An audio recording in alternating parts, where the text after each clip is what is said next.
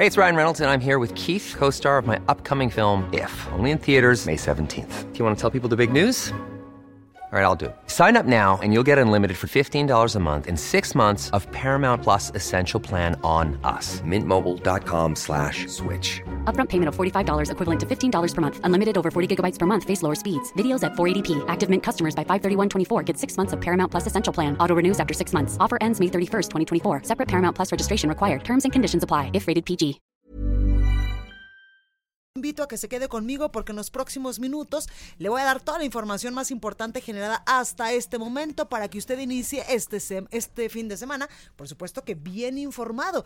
Y es que hay cosas que contarle porque las intensas lluvias siguen azotando a los estados del norte del país. Ya hay incluso dos gobernadores que han pedido declaratoria de emergencia para sus eh, municipios debido a que el Frente Frío número 18 pues está causando estragos, sobre todo en Baja California, en Sinaloa y también en Chihuahua. Hoy el presidente Andrés Manuel López Obrador pues ya amplió su posición respecto a lo que dijo el presidente de Estados Unidos Donald Trump de que pues hay una posibilidad enorme de que Estados Unidos pues pueda catalogar a los cárteles mexicanos de la droga como terroristas. Hoy ya habló un poco más el presidente Andrés Manuel López Obrador y también en su conferencia matutina el secretario de Relaciones Exteriores Marcelo Ebrard anunció adelantó que la Fiscalía General de la República ya tiene avances importantes en el caso de los nueve integrantes de la familia Levarón, que lamentablemente hace unas semanas perdieron la vida en los límites de Sonora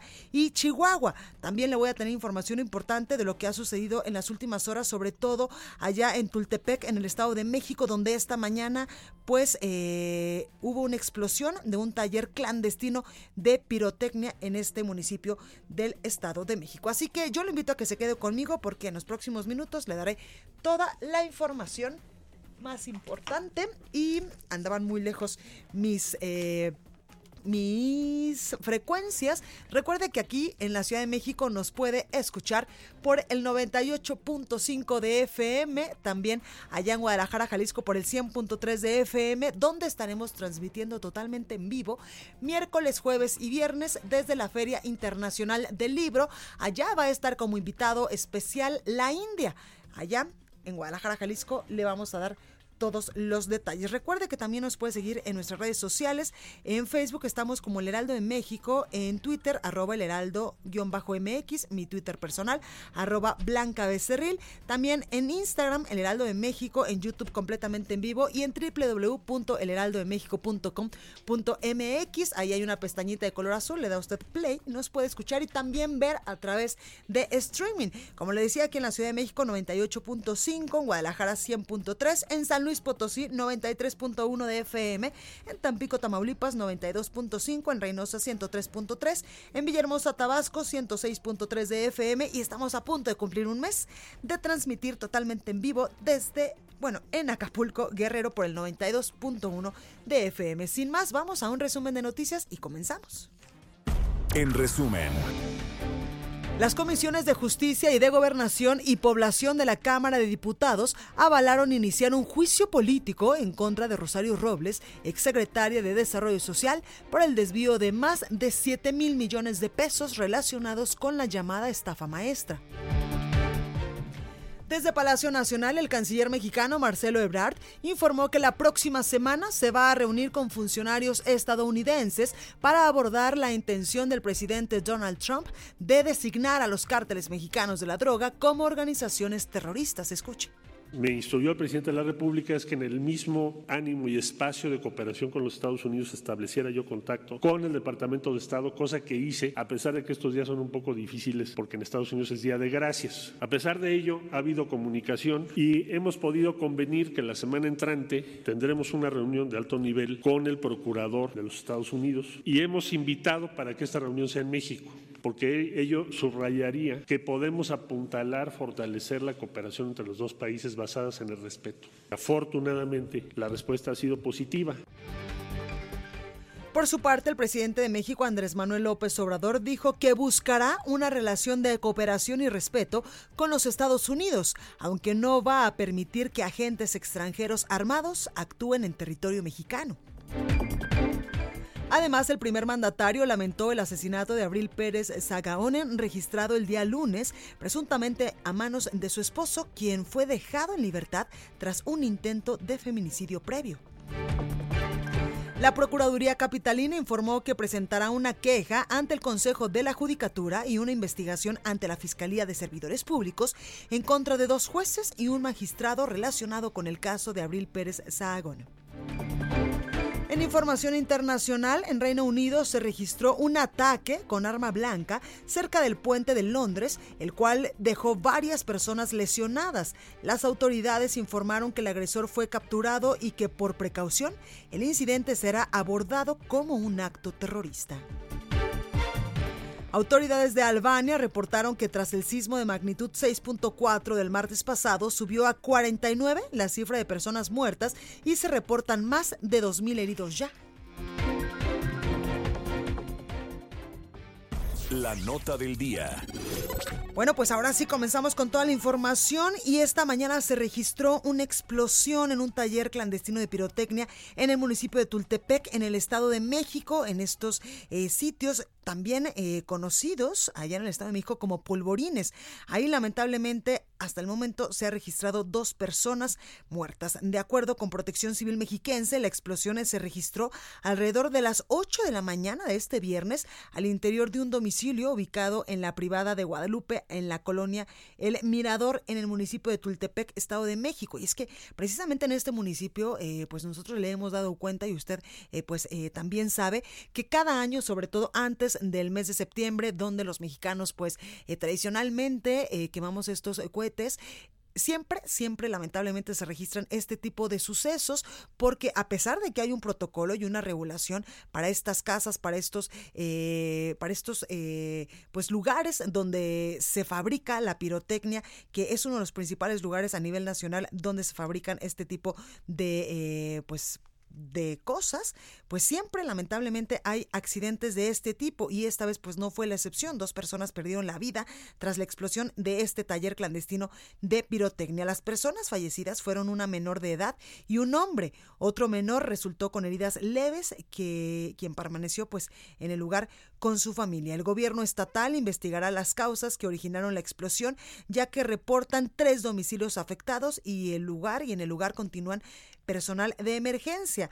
Dice eh, el gobernador Alfredo del Mazo, el gobernador del Estado de México, a través de sus redes sociales, que elementos de protección civil del Estado de México y también de la Secretaría de Salud y de la Secretaría de Seguridad Pública, además de bomberos, ya se encuentran en Tultepec para atender una explosión en un taller clandestino de pirotecnia. Lamentablemente se reportan dos fallecidos y un lesionado. Instruí también a Luis Felipe Puente, quien es el coordinador eh, estatal de protección civil, coordinar acciones para salvaguardar la integridad de los habitantes de la zona y la atención, por supuesto, a los lesionados. El incidente fue atendido por elementos de protección civil estatal y municipal, junto con el Centro Regional de Operaciones, bomberos municipales y también de la Cruz Roja. Y para saber más detalles, vamos con nuestro compañero José Ríos. José, buenas tardes. Adelante, ¿cómo estás? ¿Qué tal, Blanca? Buenas tardes. Para informarte que, bueno, pues todavía elementos de bomberos de Tultepec y de Protección Civil del Estado de México aún continúan los trabajos de remoción de escombros de esta de este residencia que en la mañana tuvo esta explosión a causa de este polvorín clandestino. Y déjame comentarte que, bueno, pues los reportes de la autoridad nos detallan que, pues este lugar efectivamente era un taller clandestino y especialmente también servía como una bodega para resguardar pirotecnia de otros talleres de esta, de esta región. Hay que destacar, Blanca, que, bueno, para que los artesanos puedan solicitar un permiso en el que puedan realizar estos talleres, estos talleres de pirotecnia, necesitan una autorización del Ejército Nacional, algo que demora mucho y que pues igual desde el mismo gobierno municipal se les apoya para tramitar esto, pero lamentablemente pues esto, esto demora bastante. Ah, también déjame comentarte que, bueno, pues hasta el momento tenemos dos explosiones en los últimos dos meses. La, la última se suscitó en el municipio de de Zumpango, donde, pues bueno, se le daña este lugar y pues bueno, hay que estar al pendiente de qué vaya a suceder en las próximas semanas, porque como bien dices, pues se acerca la temporada de compra de pirotecnia. Por otro lado, Blanca, te informo que por segundo día consecutivo, grupos de transportistas y vecinos de Tecámac protestaron en el acceso principal de la base aérea de Santa Lucía. Esto para exigir empleos al presidente Andrés Manuel López Obrador en esta construcción del nuevo aeropuerto. Y es que hoy se tenía previsto que el presidente de México acudiera a una visita de supervisión de obras a las 4 de la tarde. Sin embargo, la noche de ayer, el Departamento de Comunicación Social de Presidencia nos informó que este evento fue postergado para la mañana de este sábado a las 9 de la mañana. Bueno, pues ahí lo tenemos, José Ríos. Gracias por esta información y por supuesto que nosotros estamos muy al pendiente de lo que resulta en las próximas horas debido a esta explosión de lo que ustedes eh, en el Estado de México pues también denominan polvorines. Exactamente, Blanca, sobre todo que, bueno, pues ellos tienen demanda de compra de pirotecnia todo el año porque ellos son el primer el principal productor de pirotecnia en todo el país y pues bueno, esta situación se sigue suscitando y lamentamos toda esta situación. claro, a pesar, eh, José, de que ya existe un protocolo, como tú ya nos lo mencionabas, incluso que tienen que pedir autorización al ejército mexicano para poder operar y lamentablemente pues se siguen dando este tipo de hechos porque eh, la gente sigue elaborando estos cohetes de forma clandestina en el Estado de México y siempre que se acercan estas fechas, diciembre y también en septiembre, pues lamentablemente estamos dando este tipo de información. Es correcto, Blanca. Seguimos pendientes. Gracias, José Ríos. Buenas tardes.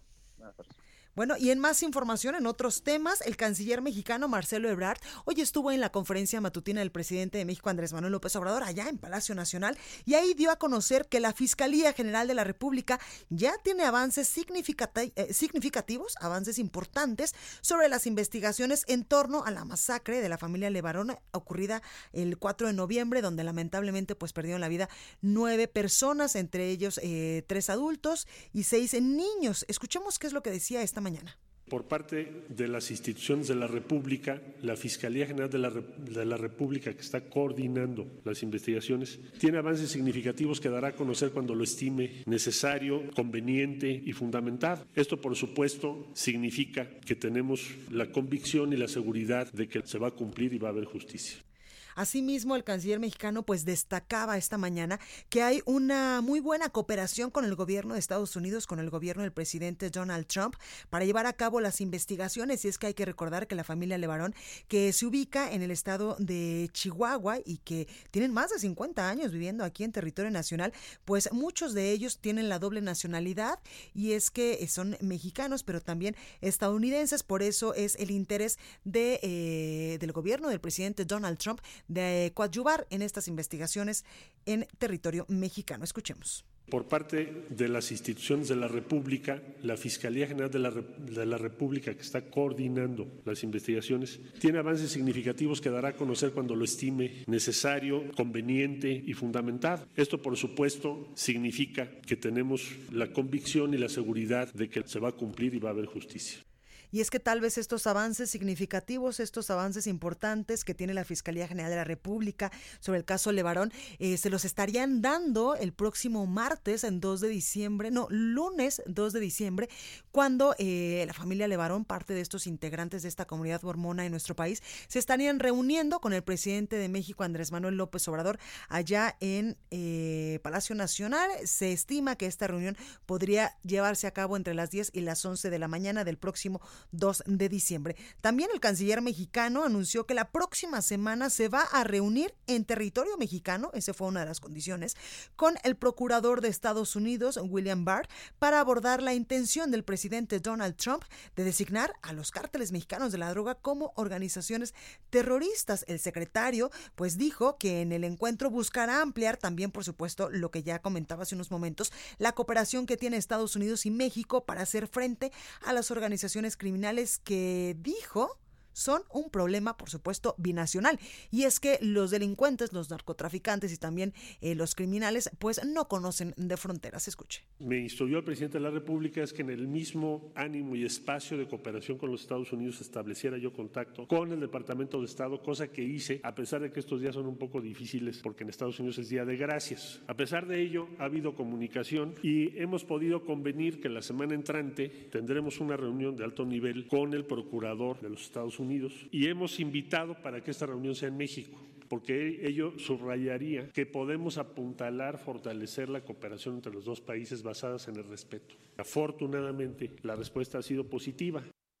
Y es evidente que entre México y Estados Unidos pues hay muchísimos temas prioritarios entre estas eh, dos naciones, entre ellos por supuesto el tema migratorio y también el tema de comercio, que ya estaremos hablando eh, después de cómo va el tratado eh, comercial entre México, Estados Unidos y Canadá, ahora mejor conocido como TEMEC, antes Telecan. Bueno, pues también el canciller mexicano informó que han planteado dos prioridades en este momento en el trabajo con Estados Unidos. Una de ellas es el bloqueo de los recursos financieros de las organizaciones criminales. Y es que decía esta mañana el canciller que la unidad de inteligencia financiera de nuestro país ya ha logrado bloquear o congelar y también iniciados procesos contra 771 personas físicas y 1.077 personas morales y ha bloqueado montos por 5.329 millones de pesos. También decía el canciller que un segundo tema, por supuesto, es el control de armas que tal parece que no tiene eh, freno entre la frontera de México y Estados Unidos. Así lo dijo. Y en el de armas se considera que podría ser la principal contribución de los Estados Unidos para la lucha que ha emprendido el gobierno de la República en contra de estas organizaciones y sus asociados, organizaciones criminales. El objetivo prioritario es reducir su capacidad de fuego lo más pronto que podamos. Y Estados Unidos ha contestado satisfactoriamente, de manera que hemos sostenido hasta esta fecha muy diversas reuniones con acuerdos que están en curso.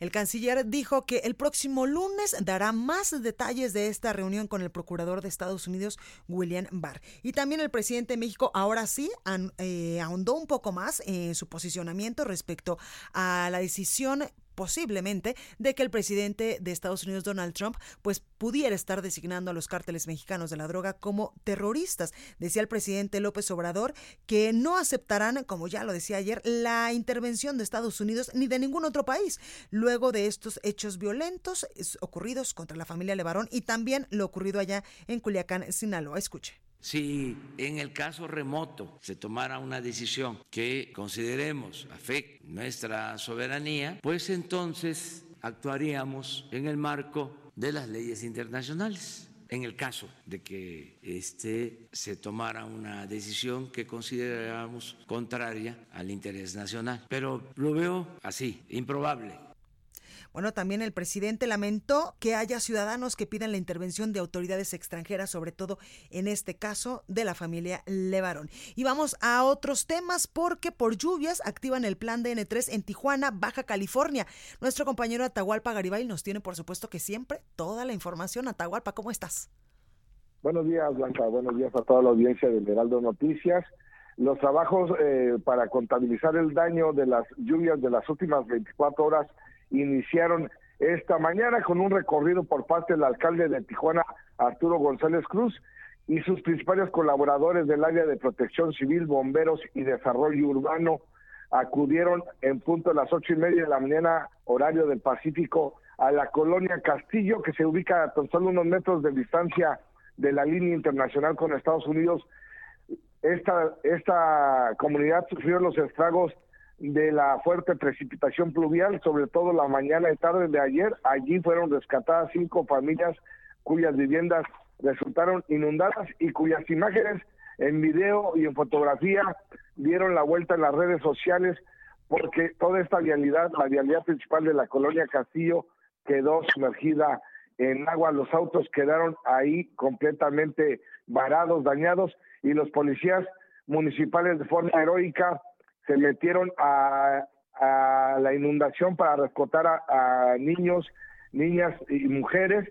Y bueno, estas imágenes le han dado la vuelta al mundo porque eh, se ve una, una valentía por parte de los agentes preventivos apoyados por los especialistas de bomberos y de protección civil. Se reportan deslaves y, y unas 100 viviendas con daños parciales a causa de las inundaciones, sobre todo en la parte norte eh, de noreste de Tijuana, que colinda con playas de Tijuana y el fraccionamiento del Soler, el cañón de eh, las Palmeras y el Alacrán, en donde las familias perdieron eh, pertenencias a causa de estas fuertes lluvias. Esto obligó a que se activara alrededor de las 4 de la tarde de ayer el plan DN3 y la intervención de los elementos del ejército mexicano para evacuar a las familias que estaban en riesgo. Las lluvias continuaron la noche de ayer y obligaron que se sostuvieran las clases nuevamente en los eh, todos los niveles de educación aquí en Tijuana y después la fuerte la fuerte nevada que cayó en Tecate y Mexicali en la Romorosa fue necesario que se suspendiera la circulación en los dos sentidos de Mexicali a Tijuana y de Tijuana a Mexicali por parte de la Policía Federal. Toda la madrugada estuvo cayendo nieve y esto también ocasionó que dos migrantes eh, fueran reportados como desaparecidos. En la madrugada ellos alcanzaron a utilizar sus eh, teléfonos celulares para reportar el número de emergencia 911 que se, se encontraban extraviados en una zona montañosa y estaban atrapados por la nieve. Elementos de migración del Grupo Beta de Protección Civil del Estado y de Bomberos de Tecate participan en una intensa búsqueda desde las primeras horas de este día. Aún no se ha reportado el hallazgo de los mismos. Pues ahí lo tenemos, Atahualpa. Muchas gracias por este completo reporte. Buen día, que tengan fin de semana. Gracias. Y para continuar sobre, hablando más sobre este tema, tengo en la línea telefónica al doctor Salvador Cervantes. Él es director de Protección Civil de Baja California. Doctor, muy buenas tardes. ¿Cómo está? Me parece que tenemos un problema en la comunicación con el doctor Salvador Cervantes, director de Protección Civil de Baja California. Ahí me escucha, doctor. Buenas tardes.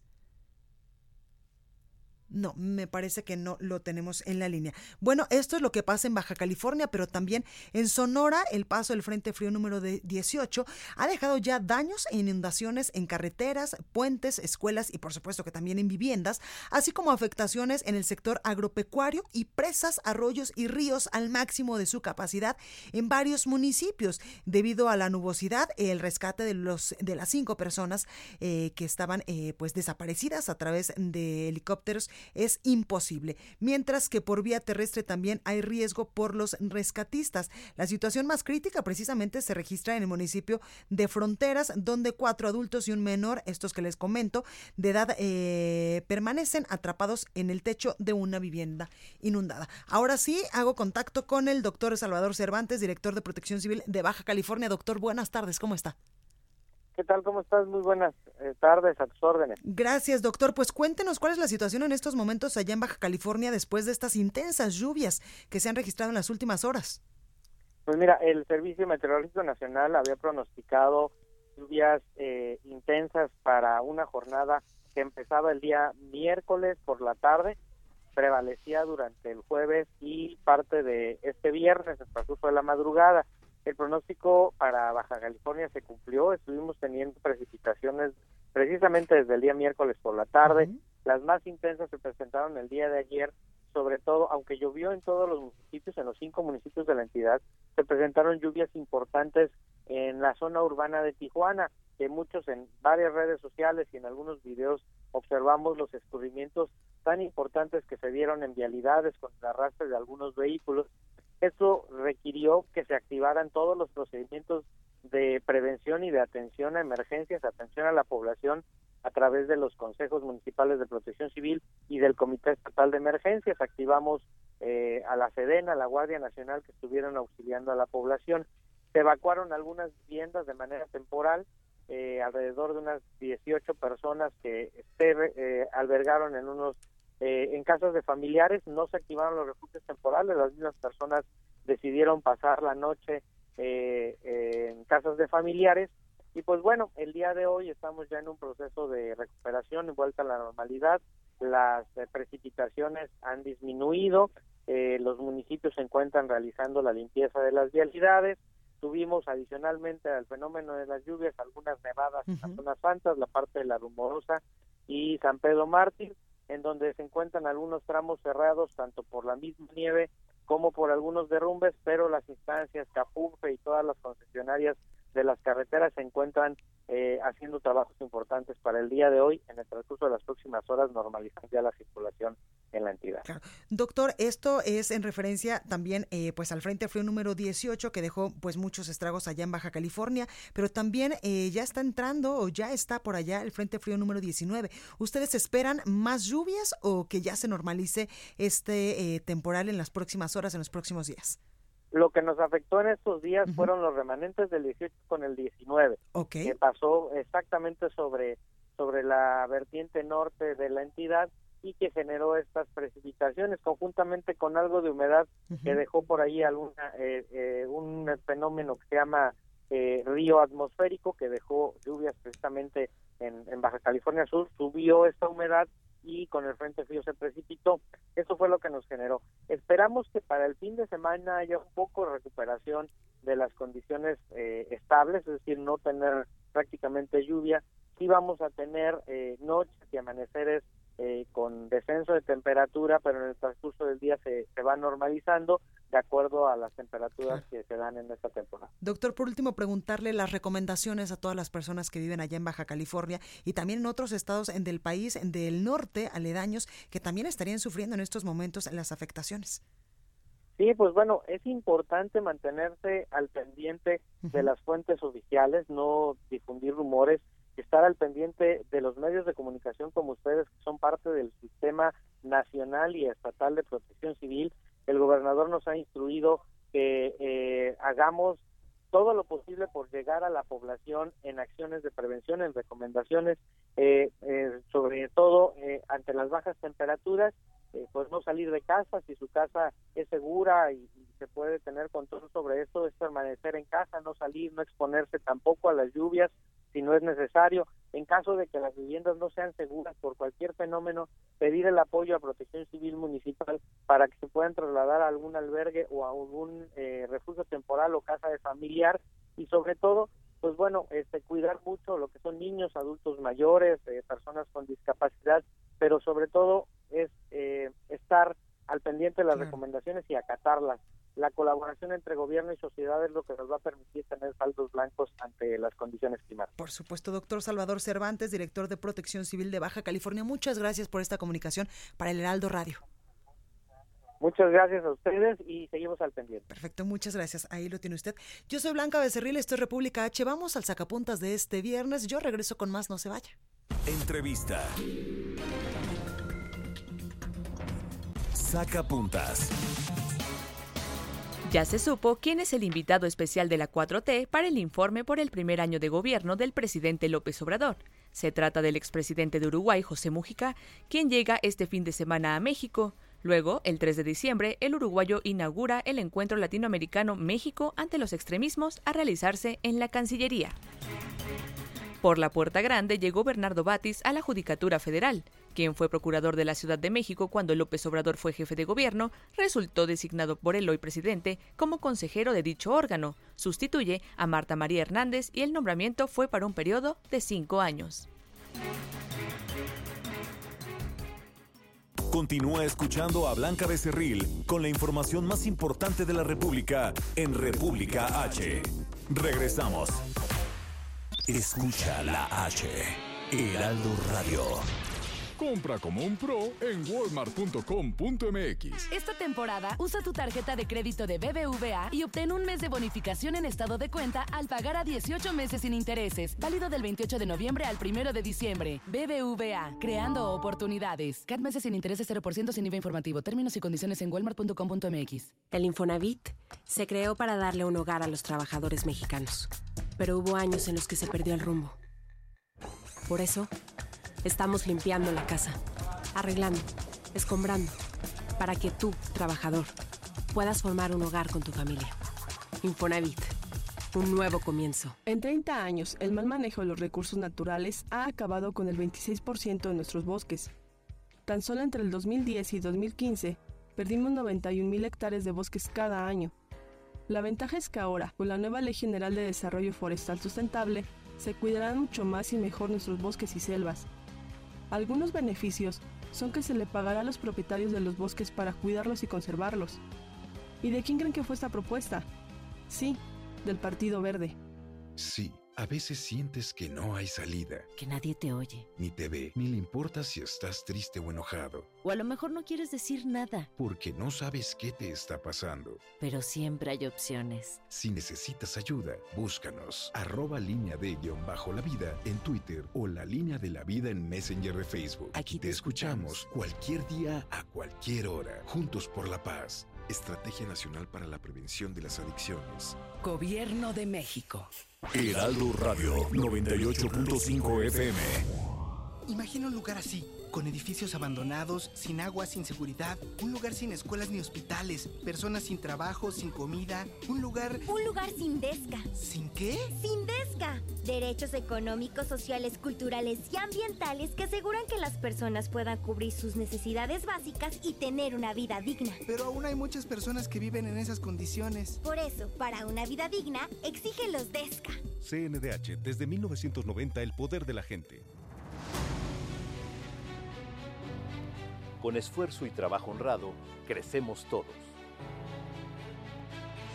Con respeto y honestidad, vivimos en armonía.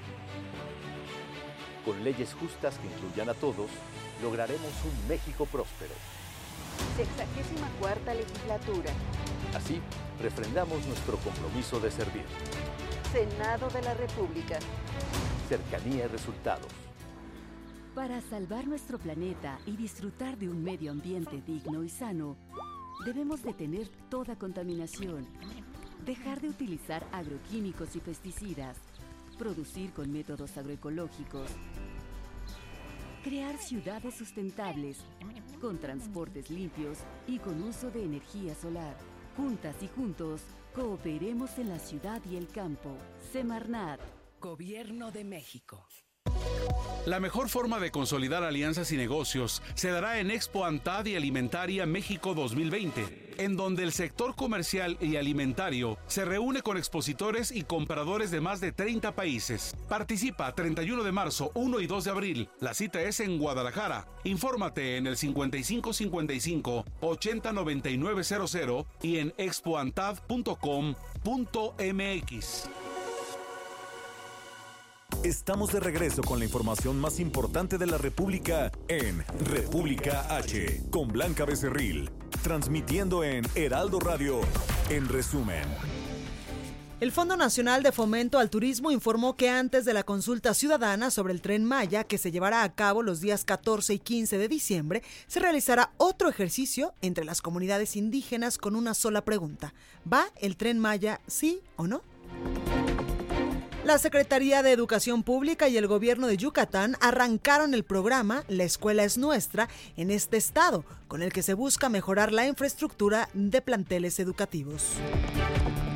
El Congreso de Morelos declaró procedentes los juicios políticos en contra del exgobernador Graco Ramírez y otros dos exfuncionarios acusados de omisión en la administración de recursos. El gobierno de Puebla reveló la nueva cromática de las patrullas que se integrarán a la Secretaría de Seguridad Pública de la entidad, con los colores del partido Morena, guinda y blanco, con la leyenda Hacer historia, hacer futuro.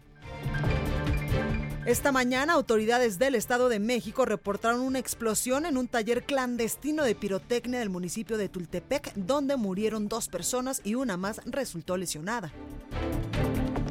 La Secretaría de Seguridad y Protección Ciudadana Federal informó que ya atiende las afectaciones causadas por las fuertes lluvias derivadas del Frente Frío número 18 y 19 en los estados de Baja California, Sinaloa, Sonora y Chihuahua.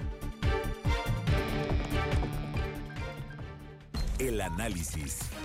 Bueno, continuamos con más información y me da mucho gusto saludar en esta cabina, como todos los viernes, a Anilú Ingram, quien es diputada federal por Veracruz y también vicecoordinadora del grupo parlamentario del PRI allá en San Lázaro. Gracias, querida Blanca. Es un gusto estar cada viernes por acá con ustedes. Oye, Anilú, cuéntanos el Acuerdo Nacional de Inversión en Infraestructura, este acuerdo que eh, pues se dio a conocer esta semana por el presidente de México, Andrés Manuel López Obrador, que va a tener mucha, mucha ayuda de la, de iniciativa, la IP, privada. De la iniciativa privada. Efectivamente, este, este eh, Acuerdo Nacional de Inversión en Infraestructura, que como bien lo dices, lo presentó el gobierno federal, es una herramienta que va a ayudar a facilitar y acelerar la implementación de 147 proyectos que van a ser integrados en el Plan Nacional de Infraestructura que se pretende construir entre el 2020 y el 2024 en la primera fase. Estamos hablando que, entre otros proyectos, este acuerdo contempla inversiones en 41 carreteras, 29 aeropuertos, 22 puertos por un total de 859 mil 22 millones de pesos. Este Sistema Nacional de, de, Planeación que está establecido en la Constitución, pues define justamente el Plan Nacional de Desarrollo. Eh, en este sentido, y, y, y aquí hay datos curiosos a analizar. El primero, que después de que se da a conocer que México prácticamente se encuentra en recesión, ¡fum! Sale este acuerdo nacional de inversión, que sí es importante mencionar que son buenas noticias para México. Y es lo que necesitamos para no estar precisamente en estos momentos con la economía en 000 o Efectivamente, y que lo hemos platicado en, en, este espacio en, en diferentes, eh, eh, en diferentes momentos.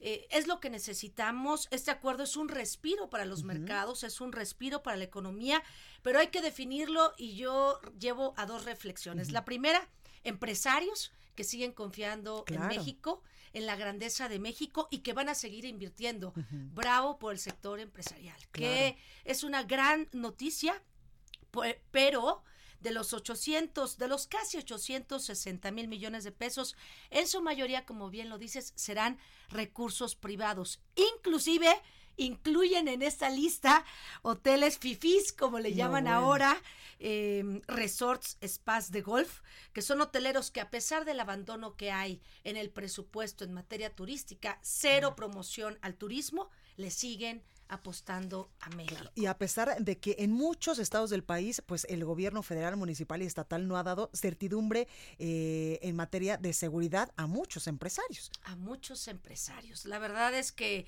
es de aplaudir este, eh, este amor, esta convicción pero sobre todo este compromiso con nuestro país del sector empresarial, porque sí lo anuncia con bombo y platillo el gobierno federal, pero la inversión del gobierno federal es mínima a lo que realmente va a invertir la IP. Para mí, también en la segunda reflexión es una aceptación implícita del gobierno de que las cosas no van bien, de que el crecimiento sí tiene que ver con el desarrollo, de que las estimaciones se quedaron en eso en estimaciones que ni aproximadas estuvieron. Sí son buenas noticias para México, sin duda alguna, porque cualquier inyección de capital público privado genera desarrollo y genera crecimiento y hoy más que nunca lo necesitamos con la caída de la economía en este 2019, con un presupuesto que aprobamos la semana pasada que no augura eh, crecimiento económico como tal. Así que esta es una buena noticia. Así que qué bueno que el sector empresarial eh, está haciendo esta, esta apuesta, esta inversión, esta inyección en, crecimiento, en desarrollo para nuestro país. Y que mucho, eh, Anilú, pues va a beneficiar al sector eh, del turismo en el país, que no hace falta decir que es uno de los principales eh, sectores que colaboran más con el Producto Interno Bruto Nacional y que muchas, muchas, eh, pues muchas personas viven del turismo. Incluso hay muchos estados de la República con casi, casi el 90% de vocación turística por ejemplo, Veracruz. Veracruz, mi estado, es eh, un detonador en materia turística, más allá que tenemos campo, más allá que tenemos gastronomía, que tenemos muchas, eh, muchos recursos que explotar, pero el tema del turismo. Y hoy, eh, en estos últimos días, por ejemplo, ha salido el presidente de la Asociación de Hoteles y Moteles anunciando el cierre de diversos establecimientos prestadores de servicios. Esto es muy, muy grave. Pero esta buena noticia evidentemente va a afectar de forma positiva a, ese sector también, o así lo, lo, visualizamos. Claro, y también ayer nosotros teníamos en este espacio, Anilú, al presidente de la Coparmex en Chiapas, que él también nos decía que los empresarios chapanecos pues están muy preocupados porque el desarrollo pues tal parece que en estos primeros meses de este eh, pues de esta nueva administración no está eh, detonando crecimiento, no está detonando empleos y ellos ya se habían puesto a trabajar en meses anteriores y ya es un hecho que van a hacer una alianza con el gobierno, por ejemplo, de Guatemala para hacer una zona franca en la zona eh, fronteriza en el sur del país y ahí es otra muestra de que los empresarios pues están apostándole a México. Están apostando a lo México, están apostando a su grandeza, están apostando a su gente, al compromiso, al crecimiento, al desarrollo y al final a donde uno y nuestras familias crecen, se desarrollan y que vamos a seguir viviendo en este maravilloso país. Y yo espero que esto también sea eh, una muestra del gobierno a, abrir las puertas, a generar y a dar las condiciones necesarias. porque todos juntos, Anilú, eh, iniciativa privada, gobierno federal, ciudadanos, todos crecemos si trabajamos de la mano. Totalmente, y nos necesitamos todos desde la trinchera en la que estemos, podemos aportar. Pues ahí lo tenemos, Anilú Ingram, diputada federal por Veracruz y vicecoordinadora del grupo parlamentario del PRI, colaboradora de este espacio todos los viernes. Gracias por estar con nosotros. Gracias, querida Blanca, excelente fin de semana. Mucha suerte. Expo Antadia Alimentaria México 2020. Consolida alianzas y negocios el 31 de marzo, 1 y 2 de abril. Presenta. Recorrido por el país. Bueno, y ahora vamos hasta Guadalajara, Jalisco, con Mayeli Mariscal, porque de nueva cuenta podrían presentarse una situación de desabasto de medicamentos para niños con cáncer en el Hospital General Occidente de Jalisco. Y también hay noticias importantes, Mayeli, sobre el dengue. Cuéntanos, ¿cómo estás? Así es, Blanca, muy buenas tardes. El, secretario de Salud en Jalisco, Fernando Petersen Aranguren, comentaba que podría llegar a presentarse una situación de desabasto, esto eh, sobre todo de medicamentos para niños con cáncer en el Hospital General de Occidente, también conocido como Soquipan. Sin embargo, pues ya trabajan eh, a través de un convenio con el Instituto Mexicano del Seguro Social a fin de que esto, eh, pues esta situación de desabasto no se presente. Nos comentaba que hasta estos momentos los niños niños continúan recibiendo sus tratamientos, por eso se está trabajando en este convenio y ahora sí que están eh, procurando los medicamentos para evitar que pueda eh, surgir este desabasto. Recordar que pues los medicamentos para niños con cáncer y otros padecimientos se realizan también a partir de mezclas de sustancias y que el desabasto pues eh, se ha tenido en todo el país, primero en materia de licitaciones eh, ya lo, lo, conocemos por parte del gobierno federal que se detuvieron eh, estas licitaciones para revisar precisamente a las empresas eh, que participan, participaban perdón, en ellas y eh, pues también recordar que en el mes de mayo hubo un brote de una bacteria eh, a partir de unos alimentos que se les daban a pacientes. Entonces, pues esta empresa que eh, Tapatía, por cierto, que proporcionaba estos alimentos, pues tiene detenido, tiene eh, parada, digamos, su planta eh, de mezclas en donde realizan este tipo de medicamentos. Por lo pronto se está eh, buscando a otros proveedores de este alimento específicamente y hasta ahora pues se adquiere con un proveedor de Michoacán, es lo que nos comenta el titular de salud en el estado. Y comentarte, sí, como bien mencionas, el dengue en Jalisco, pues continúa en aumento. De acuerdo con el último reporte, se cuentan ya con 10.054 casos confirmados de dengue al corte de la semana epidemiológica número 47, en donde también se aumentó la muerte de una persona eh, ya confirmada a consecuencia de este virus, lo que suman 25 muertes en Jalisco. Y además comentarte que se encuentran en estos momentos 115 casos que están eh, precisamente en análisis de personas que fallecieron pues a consecuencia del dengue y eh, comentar que son 454 casos los que se sumaron en la última semana de pacientes confirmados con dengue. En estudio todavía hay 76.425 casos de pacientes que podrían tener dengue y eh, pues posiciona a Jalisco en el lamentable primer lugar a nivel nacional. El segundo lugar eh, lo tiene con casos confirmados, Veracruz con 9.066 casos y el tercer lugar Quintana Roo con 1.485. Esta es la información, Blanca. Muchas gracias, Mayeli. Hasta luego. Hasta luego. Y ahora vamos a Colima porque acusan a la Fiscalía General de Colima de obstruir la búsqueda de un desaparecido. Marta de la Torre nos tiene toda la información. Marta, buenas tardes, ¿cómo estás? Hola, ¿qué tal? Buenas tardes. Efectivamente, se trata de Johannes Daniel.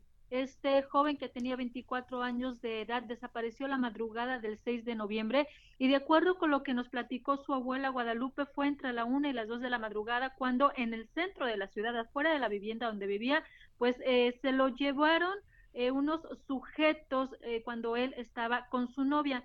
Eh, a mediodía la familia se da cuenta de lo ocurrido, eh, no lo encuentran. El 7 de noviembre, al día siguiente, presentan la denuncia de la desaparición de Johannes ante la Fiscalía eh, General del Estado y su madre en su desesperación pues pide a el Ministerio Público ver los cuerpos porque bueno, en las noticias salió que el mismo 6 de noviembre habían localizado a personas que habían sido asesinadas en el municipio de Colima, ella pide pues ver estos cuerpos para ver si de casualidad alguno eh, fuera su hijo. le dicen que no, que eso no puede ser, que se espera las investigaciones, le toman muestras de ADN, se hace todo el procedimiento de desaparecidos y bueno, lo que más destaca la abuela, lo que más eh, le indigna es que eh, su nieto tenía tatuajes, tenía eh, además de las señas particulares, pues dos tatuajes grandes en las piernas, lo que hubiera sido más fácil, pues su identificación. Al no tener noticias de su desaparición, el de, eh, de, de,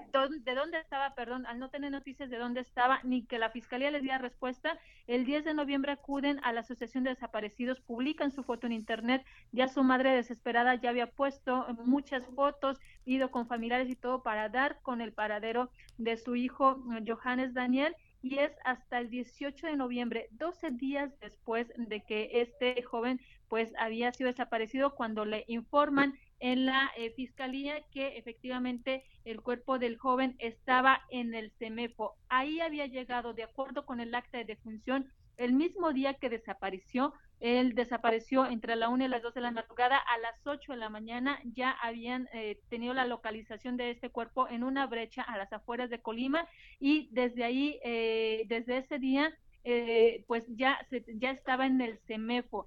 de reclama la abuela de, Johannes Daniel que si hubieran dejado a su hija, a la madre de Daniel, pues ver los, los cuerpos de las personas que habían asesinado el mismo día que desapareció, no hubiera sido tan larga su angustia. Fueron 12 días que para ellos les parecieron interminables y bueno, pues lamentan que ante toda esta situación la Fiscalía no les ha dado ninguna explicación.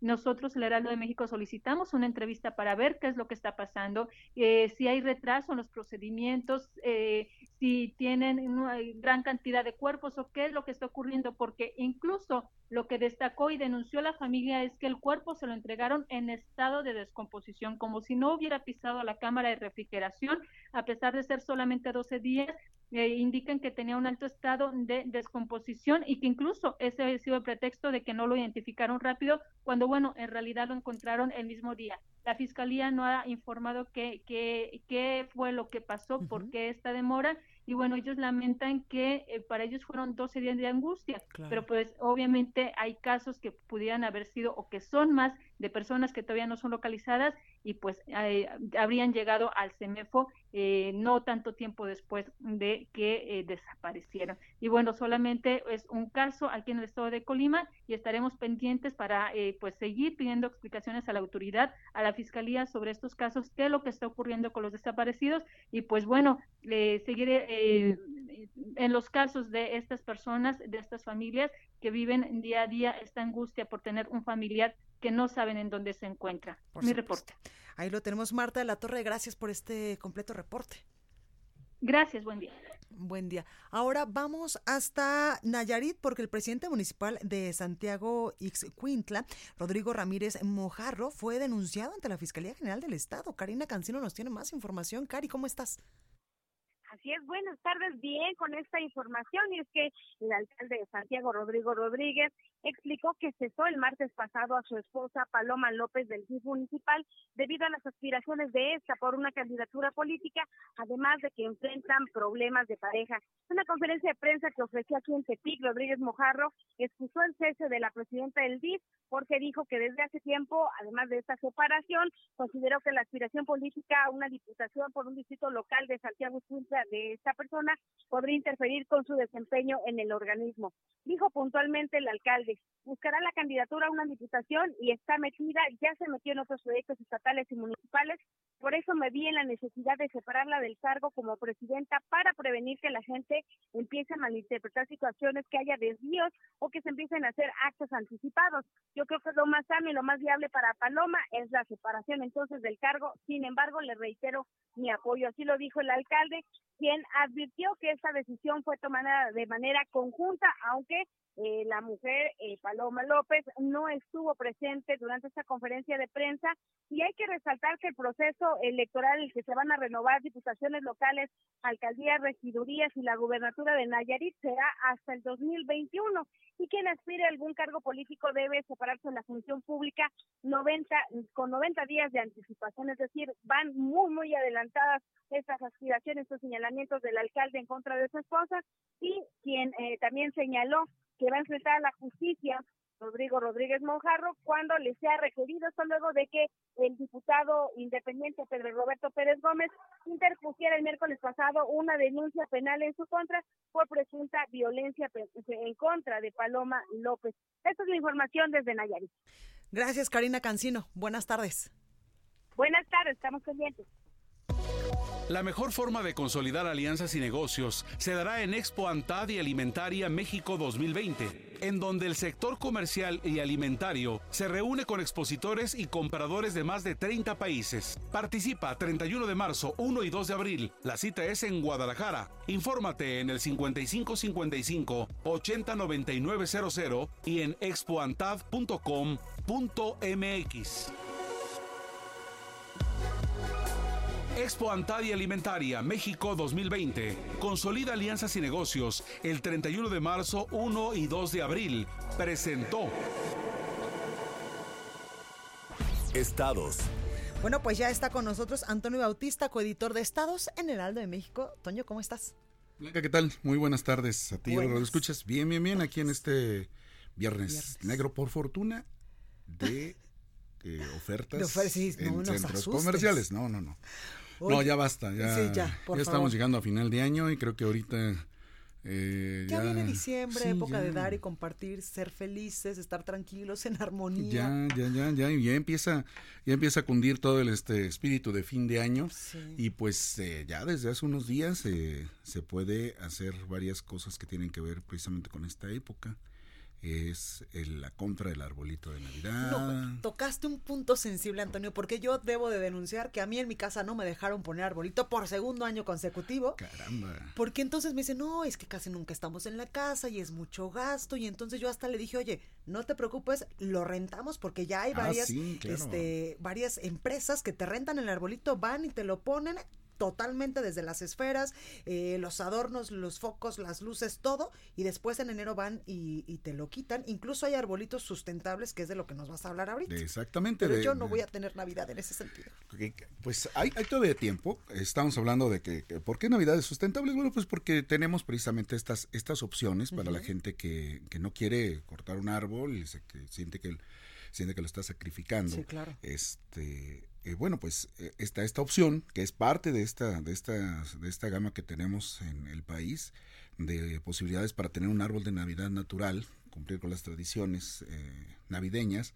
En algunos casos, algunos otros tienen otras otras tradiciones, pero bueno, pues la mayoría no ve Navidad si no tiene un árbol de Navidad en casa, ¿no? Exacto. Entonces, bueno, pues está esta opción que es muy interesante. En Guadalajara, precisamente allá, en este en, en, tu, en tu tierra de, hay, un, hay un lugar que es el Rancho El Paraíso que se encarga de hacer esto. la renta de árboles son árboles tipo Douglas, eh, dos a tres metros de alto, te los llevan precisamente en una maceta. Exactamente. Ahí lo dejan, pasa la temporada, van por él y el árbol regresa para ser replantado y que no muera. Entonces, tiene que cuidarse, tiene que haber condiciones para que el árbol también se, se cuide. Los precios, bueno, pues sí, hay, este, pueden ser desde dos mil pesos. Eh, que es normalmente lo que te cuesta un arbolito. no, y hasta más hasta más, porque también las opciones para comprar árboles de Navidad traídos de Canadá o de Estados Unidos, hay varias. Tenemos Ochimilco, la Central de Abasto, el, mercado de Jamaica y el, el, Ajusco es de estos lugares donde también podemos ir a comprar, a cortar el árbol y a comprarlo. Ahí también los precios varían el tamaño, pueden ir desde los 400 hasta los 750 pesos, dependiendo del tamaño del árbol. Y es una opción porque son, eh, pues, eh, eh, campesinos de la zona que se encargan precisamente de cultivar los árboles, eh, tenerlos ahí, no se repite el corte en el área donde se hace cada año, es decir, se van dejando crecer para que así sea exactamente evitar la deforestación y se pueden se pueden este, regresar esos árboles de navidad al final de la temporada como composta no digo los más cercanos que están aquí en la Ciudad de México pues está el bosque, el bosque de árboles de, de navidad en Ameca donde también eh, pueden unir a cortar su árbol el Ajusco que mencionábamos, pero no son los únicos puntos. Está también en Veracruz el bosque del ciclo verde. Ahí los árboles son cuidados siete años y igual se, este, se siete años como el agave. Exactamente, para que tengan un buen tamaño, se cortan y después eh, se siguen replantando en otros, en otros, eh, en otras áreas. En Morelos también, eh, pues gente que ha decidido abrir también sus espacios que tiene para sembrar árboles. Este ya es más de iniciativa privada, no de tanto de de grupos de campesinos en Huitzi, Huitziloc, Huitziloc, este, ahí está el paraje Los Lagartos, también ahí en Morelos se puede, se puede hacer. Michoacán, los viveros de árboles de Navidad de la Cañada eh, de la dieta también ahí tienen este procedimiento de tener los árboles y eh, no cortarlos de un mismo de una misma área cada año sino se les deja crecer de diferentes áreas para que así se vayan preservando es una manera de tener un árbol natural que está controlado que está bajo, bajo la supervisión de autoridades y este pues se puede tener esa oportunidad de gozar con un arbolito de Navidad, ¿no? Puebla, Guanajuato, Tlaxcala también tienen opciones para que pueda uno ir a cortar el árbol. No solo, no solo, no son pocas, hay, hay bastantes opciones y sí saldrían más económicos que comprarlos en, en algunos otros lugares, ¿no? En estos, de esta temporada sabemos que muchos de los precios se disparan terriblemente, terriblemente. Pero no solo es eso, también eh, productores mexicanos hacen otros adornos para completar el árbol. Las esferas, por ejemplo. Allá en Puebla, ¿no? En Puebla, en Chignahuapan y en Michoacán, en Tlalpujagua. Son los, lugares donde se pueden comprar. Si es de nacimientos, si de nacimientos hablamos, también Tlaquepaque cuenta con su oportunidad para ir a... De barro, exactamente, a Mecamec, a, perdón, Metepec, a Mozoc, y este, hoy tenemos en, el, nuestro periódico impreso un trabajo precisamente sobre Amozoc Puebla, de esta tradición de hacer eh, todas las, todo, todo lo que acompaña el nacimiento. Que no solo es guachicol. No, no, no, no solo es guachicol. Están las esferas, está el, trabajo eh, artesanal, porque son, en realidad no se, no se consideran solo un adorno, son una obra artesanal, de arte. Claro, las esferas son muy, muy bien elaboradas y, por ejemplo, la cartonería en Querétaro también elaboran nacimientos con cartones. Muy, es, muy, es uno de los puntos relevantes que tenemos para esta Navidad. Podemos tener una Navidad con materiales eh, 100% mexicanos. 100% mexicanos y sin dañar al ambiente pues ahí lo tenemos. Antonio, muchas gracias por estar esta tarde con nosotros y yo voy a tratar de convencer, apenas estamos casi, casi que entrando en diciembre, de que me dejen poner por lo menos un árbol. Sí, todavía se puede, todavía hay manera. Uno, pequeño. sí, gracias, Antonio. Gracias a ustedes, buena tarde. Bueno, hasta aquí este espacio informativo. Yo soy Blanca Becerril, yo lo espero el día lunes en punto a las 12 con más información. Le deseo de todo corazón que tenga un excelente fin de semana, descanse, Cuídese mucho, coma muy rico y yo lo espero aquí el lunes. Cuídese y pórtese bien. Vamos a la nota amable, ya que la revista Food and Travel reconoció por segundo año consecutivo a Oaxaca como el mejor destino gourmet de México, por sus sabores y tradiciones culinarias que te hacen volver una y otra vez. En los Food and Travel Awards se destacó que México es un mosaico espectacular de culturas y de gente que, a lo largo de su historia, se han vinculado con nuevas propuestas, haciendo de nuestra cultura una de las más ricas del mundo. La publicación aseguró que Oaxaca es una muestra de la extensa riqueza de nuestro país, la cual es capaz de dar gusto a todo tipo de paladares. Cabe señalar que el estado superó otras opciones destacadas como Mérida o Puebla. Esto fue República H, la información más importante de lo que pasa en el interior de la República, con el punto de vista objetivo, claro y dinámico de Blanca Becerril. Continúa escuchando Heraldo Radio, donde la H suena y ahora también se escucha. Una estación de Heraldo Media Group. Heraldo Radio, la H que sí suena y ahora también se escucha. Compra como un pro en Sam's Club. Esta temporada usa tu tarjeta de crédito de BBVA y obtén 18 meses sin intereses, más 3 mensualidades en tarjeta de bonificación al instante. Válido del 29 de noviembre al 2 de diciembre. BBVA, creando oportunidades. CAT meses sin intereses 0% sin IVA informativo. Términos y condiciones en Club. El Infonavit se creó para darle un hogar a los trabajadores mexicanos. Pero hubo años en los que se perdió el rumbo. Por eso, Estamos limpiando la casa, arreglando, escombrando, para que tú, trabajador, puedas formar un hogar con tu familia. Infonavit, un nuevo comienzo. Ceru, guardando la tradición de la comida española y vasca tradicional. Ceru, cambia de casa. Estilo, buen servicio y buena comida, ahora en San Ángel, Avenida Revolución 1547. Ceru Restaurant. Heraldo Radio 98.5 FM. Del 4 al 6 de diciembre, quienes integramos el Sindicato de Trabajadores de la Industria de Radio, Televisión y Telecomunicaciones, nos reuniremos en la Ciudad de México para realizar el vigésimo segundo Pleno Nacional. Representantes de 80 regiones en el país, junto al Comité Nacional del STIRT, analizaremos con responsabilidad de actualización nuestros documentos básicos y el entorno tecnológico laboral. STIRT CTM, Sindicato de Vanguardia. SDP Noticias y el de Forma presentan. ¡Es un minuto! ¡Es un chairo! ¡Es un chairo minuto! Está preparado para el pachangón del domingo. Este fin de semana se cumple el primer aniversario de los 90 que le faltan al gobierno de AMLO. Como a nuestro cabecita de algodón le gusta la pachanga y el guateque, en lugar de hacer una reunión aburrida en frente de mil políticos, pues mejor dará bailando en frente de miles de mexicanos. ¿Quiénes están invitados? Pues todo el mundo. La cita es a las 11 de la mañana en el emblemático Zócalo de la Ciudad de México, hora en la que nuestro supremo líder dará un mensaje sobre los éxitos que ha habido durante su primer añito. Después de que termine de dar el mensaje con su característico ritmo sereno, comenzará el pachangón con varios grupos de música tradicional y no tan tradicional. Todo el mundo está invitado, hasta esos derechairos que estarán de amargados en sus casas viendo la parranda en la tele y sollozando. Al cabo que ni quería ir. Es un minuto, es un chairo, es un chairo minuto. El Infonavit se creó para darle un hogar a los trabajadores mexicanos, pero hubo años en los que se perdió el rumbo. Por eso, estamos limpiando la casa, arreglando, escombrando, para que tú, trabajador, puedas formar un hogar con tu familia. Infonavit, un nuevo comienzo. Escucha la H, Heraldo Radio. Ahora al aire, a la una, con Salvador García Soto. Un encuentro del diario que piensa joven con el análisis y la crítica. A la una, con Salvador García Soto.